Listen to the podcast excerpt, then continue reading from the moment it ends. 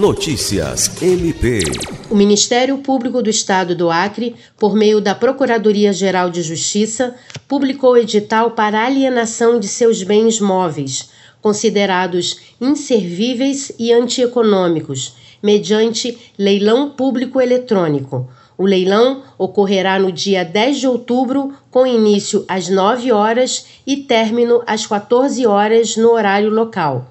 Serão leiloados ao todo 730 itens, divididos em cinco lotes, sendo dois veículos, além de mobiliários, aparelhos de ar-condicionado, material de informática e outros bens móveis. Mais detalhes estão disponíveis no site vipleilões.com.br. Lucimar Gomes, para a Agência de Notícias do Ministério Público do Estado do Acre.